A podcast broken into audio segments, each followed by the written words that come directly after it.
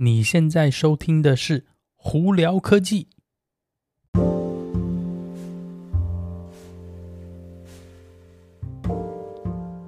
五四三二，嗨，各位观众朋友们，大家好，我是胡老板，呃，欢迎来到今天的胡聊科技。今天美国洛杉矶时间七月五号星期三啦。好了，那我们二话不多说，赶快。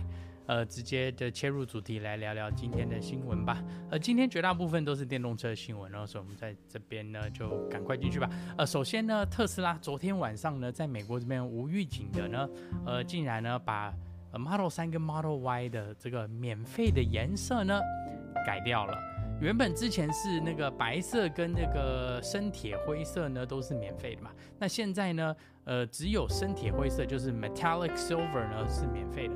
就连白色都要加价一千块钱美金喽，所以之前订车的人没有问题啦。那今天以后呢，基本上是你如果要白色的话，等于是要多一千块钱哦。我个人呢还是喜欢白色，所以唉，只好多花钱啦。以后订车多花钱。好了，那我们再聊聊另外一个跟特斯拉有关的新闻，是特斯拉呢在下来七月底的时候呢，应该要在马来西亚开始准备交车了。所以呢，你如果在马来西亚想要购买特斯拉的朋友们呢，呃，可以赶，基本上可以下单了。那目前呢，有看到是 Model 3跟 Model Y 都有在他们在接受订单呢，并且呢，以现阶段的这个说法来说呢，应该都是从那个上海超级工厂出来运过去的车子哦，所以呢，品质应该是会不错的。所以有兴趣的马来西亚的朋友们呢，也可以赶快去看看哦。好了。呃，那再来呢？另外一个呢，就是有关特斯拉的这个 NACS，我们之前讲 TPC 的 Proprietary Connector 的接头呢，现在改不是大家都改名叫它为 NACS，叫做 North American Charging Standard 的这个接头吗？那这前一阵子呢，这几天呢，就有另外一个州哦，就是美国的 Kentucky 肯德基州呢，也说是说，你的那个如果要建造那个超充站，并且要那个去申请就是就是州政府的补助的话，就是 Kentucky 州政府的补助哦。你现在必须哦，没错，必须也要在上头安装 NACS 的接头。之前的话的说法是说，只要是 CCS 就可以了嘛。那现在他们说是你必须要安装 NACS 接头，就一再的确认说 NACS 基本上在美国非常有可能会变成就是主轴哦。你想嘛，我们之前就有提到是福特、GM、Volvo、Rivian，然后甚至还有就是在考虑的像什么 Mercedes 啊，还有。Hyundai 啊，基本上大家都在考虑嘛。那现在呢，又有是州政府的加持跟联邦政府加持的话，哎，那基本上，呃，NACS 应该会是，唉，会非常有可能把 NCCS 这个基本上踢走了。那当然，现在还是有几家那个电动呃汽车品牌还没有明确的发表会不会在美国使用 NACS 嘛。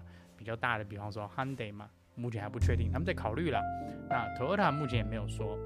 Mazda 也没有说，Honda 也没有说，BMW 也没有说，那 Volkswagen 也在考虑，但还没确定嘛。呃，但基本上看起来是非常有可能啦。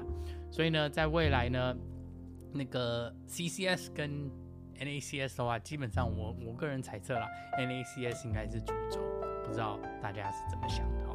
好，那我们再来聊聊其他的这个电动车新闻了吧？呃，那。大家都知道嘛，前一阵子 Volvo 不是就是发表他们的这个 EX 三十这个小型的休旅车的电动车吗？那另外一个品牌也跟进说，他也要来抢这一块市场哦。是谁呢？是菲亚特。菲亚特呢要出了 E 六百，呃，不对，六百一的这个小型的休旅的电动车哦。那目前呢，它的说法是起价大概在四万块钱美金不到，呃，专门哦，而且他们说专门是要攻击 Volvo EX 三十这个市场的哦。呃，那它里头的基本款的搭载电池是五十四瓦 K 五十四 k 瓦小时的电池呢，呃最高续航力呢是 WLTP 的算法话是两百四十八英里哦。那里头搭载的马马力呢是一百五十六匹马力，零到六十大概是九秒钟左右。那它最高可以那个支援充电的速度是呃一百 k 瓦的速度哦，呃。有对菲亚特的车有兴趣的朋友们可以去看看了。我觉得多一台车选择，终究都是好事嘛。因为越多选择的话，对消费者来说都是越好。相对来说，那个车子的那个价钱的竞争也会更多。那这样子一定对整体市场来讲都是一件好事哈。好，另外一个 Fisker 也要推出一台新车。那这台新车我觉得蛮特别的是，这会是第一台电动的敞篷车。对，你没有听错，电动的敞篷车。Fisker 他们说他要做一个每那个续航力可以高达六百英里的敞篷电动车，叫什么？他们把它现在取名为叫 Ronan。目前呢，他们是说在那个八月三号呢会有正式的发表会。那详细的车子的细节没有讲太多。那他们这预估是希望是价位在二十万美金以下哦。目前我是没有看到其他的敞篷电动车啦，所以这个应该会是第一个。但是 Fisker 他们车子什么会会出来，会不会卖得好呢？